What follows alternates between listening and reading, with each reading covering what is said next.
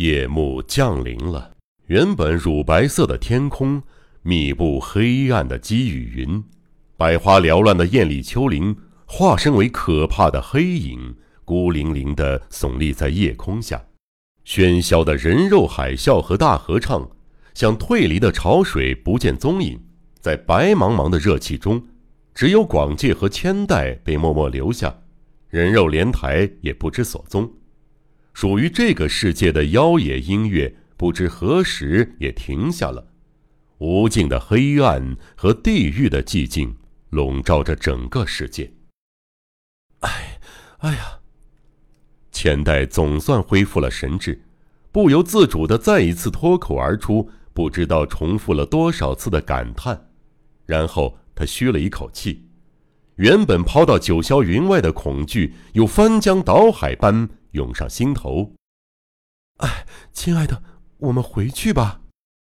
她在温暖的热水中颤抖着，朝丈夫望去，水面只漂浮着一颗像黑色浮标般的脑袋。听见他的话，既没有移动，也没有做任何反应。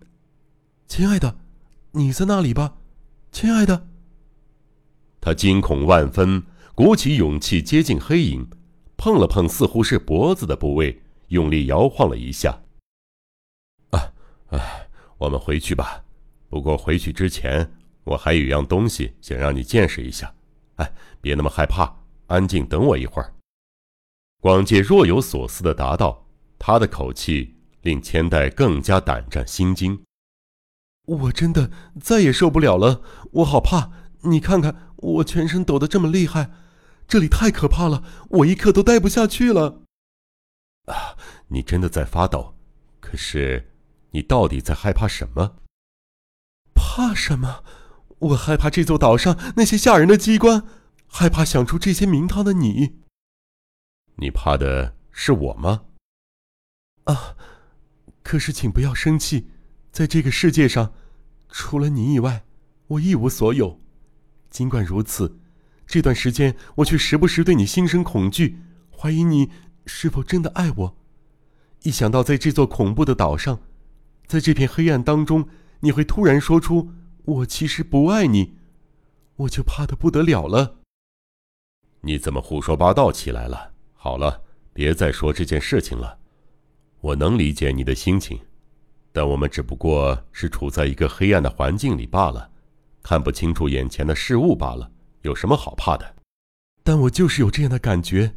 大概是突然看到那么多形象生动的景色，实在太亢奋了，总觉得此刻我一定会说出平常不敢说的话。只是，亲爱的，请别生气好吗？我很清楚你在怀疑我。广介的口气一转，千代大吃一惊，立刻闭上嘴巴。令人难以置信的是，他猛地意识到，不知道在何时何地，也不知是在现实还在梦中。他曾经历过完全相同的场景，但那似乎是他前世发生过的事情。那时候，两人也是处于一片如地狱般的黑暗中，只有头露在热气蒸腾的水面上。然后，对面的男子也是对他说：“我很清楚你在怀疑我。”接着，他回了什么话？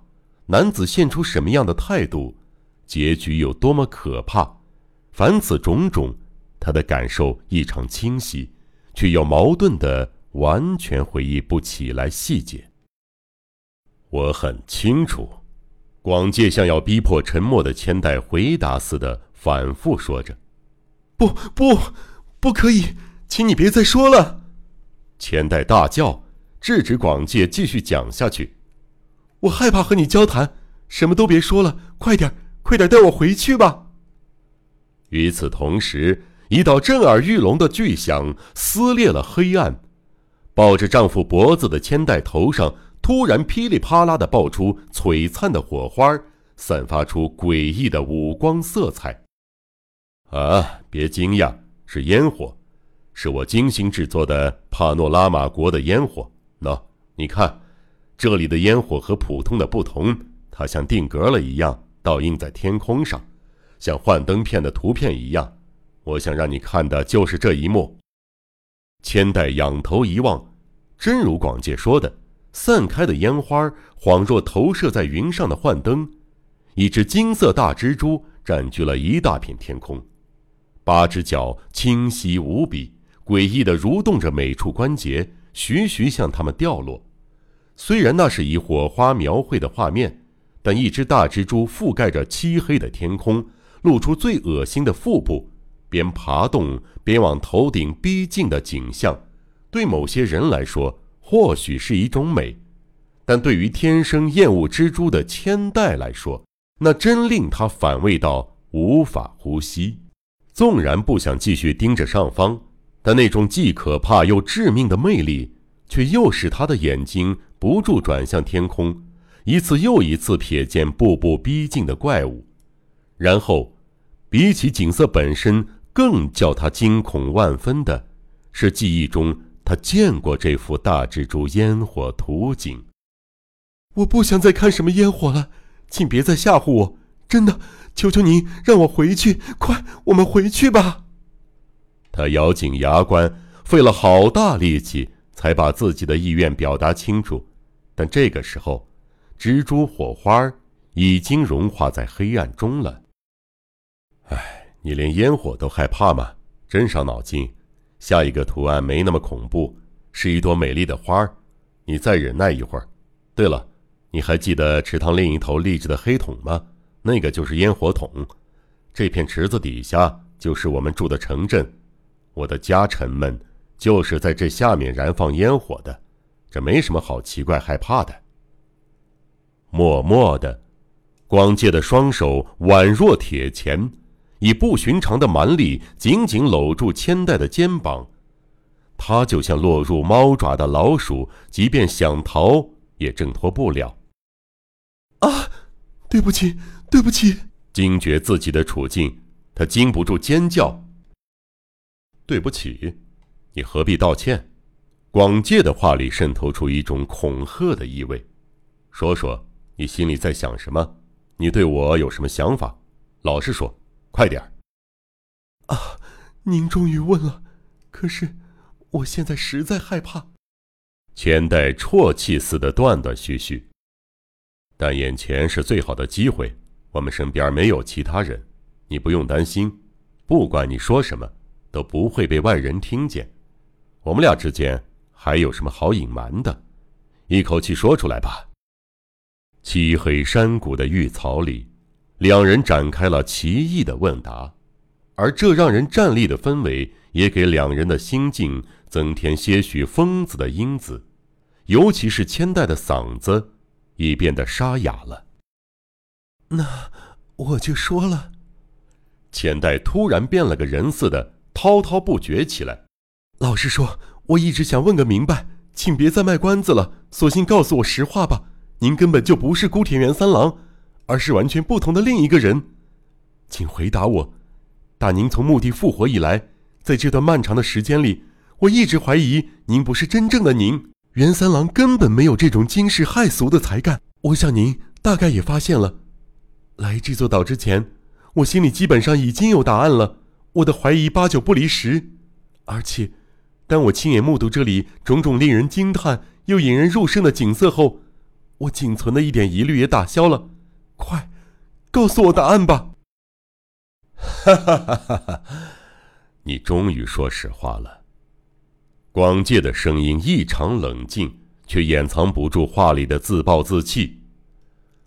我真是犯下无法弥补的大错，爱上绝不能爱的人。我一直痛苦的压抑着，可是，只差一点儿的时候，我却忍不住了。然后，就像我担心的。你发现了我的真面目。接着，广介仿佛也着了魔，滔滔不绝地说起了他的阴谋概略。这段期间，为了让主人高兴，不知情的烟火人员在地下接二连三地点燃准备好的烟火球，散开的烟花或在半空中幻化成形状诡奇的动物，或瑰丽的花朵，或荒唐无稽的形状。火焰以鲜亮的蓝、红、白为主，照亮夜空，染红谷底的水面，照耀着两人飘在水面上如西瓜般的头，像舞台上的彩色照明一样，映出每个细微的表情变化。广介全神贯注的倾诉，脸上有时候红得像个醉鬼，有时苍白得像个死人，有时又像个黄疸病人一样，神色非常吓人。有时候只能听见黑暗中传来的说话声，周遭明暗变化，加上他说的故事十分离奇，几乎要吓坏千代。千代无法承受这几乎要突破他底线的恐惧。一次又一次试图逃离，然而广介却用疯狂的蛮力把他禁锢在原处。悬疑、惊悚、惊悚恐怖、恐怖、推理、推理，《江户川乱步小说集》，我是播讲人赵鑫，让我们一起走进这个光怪陆离的世界。光怪陆。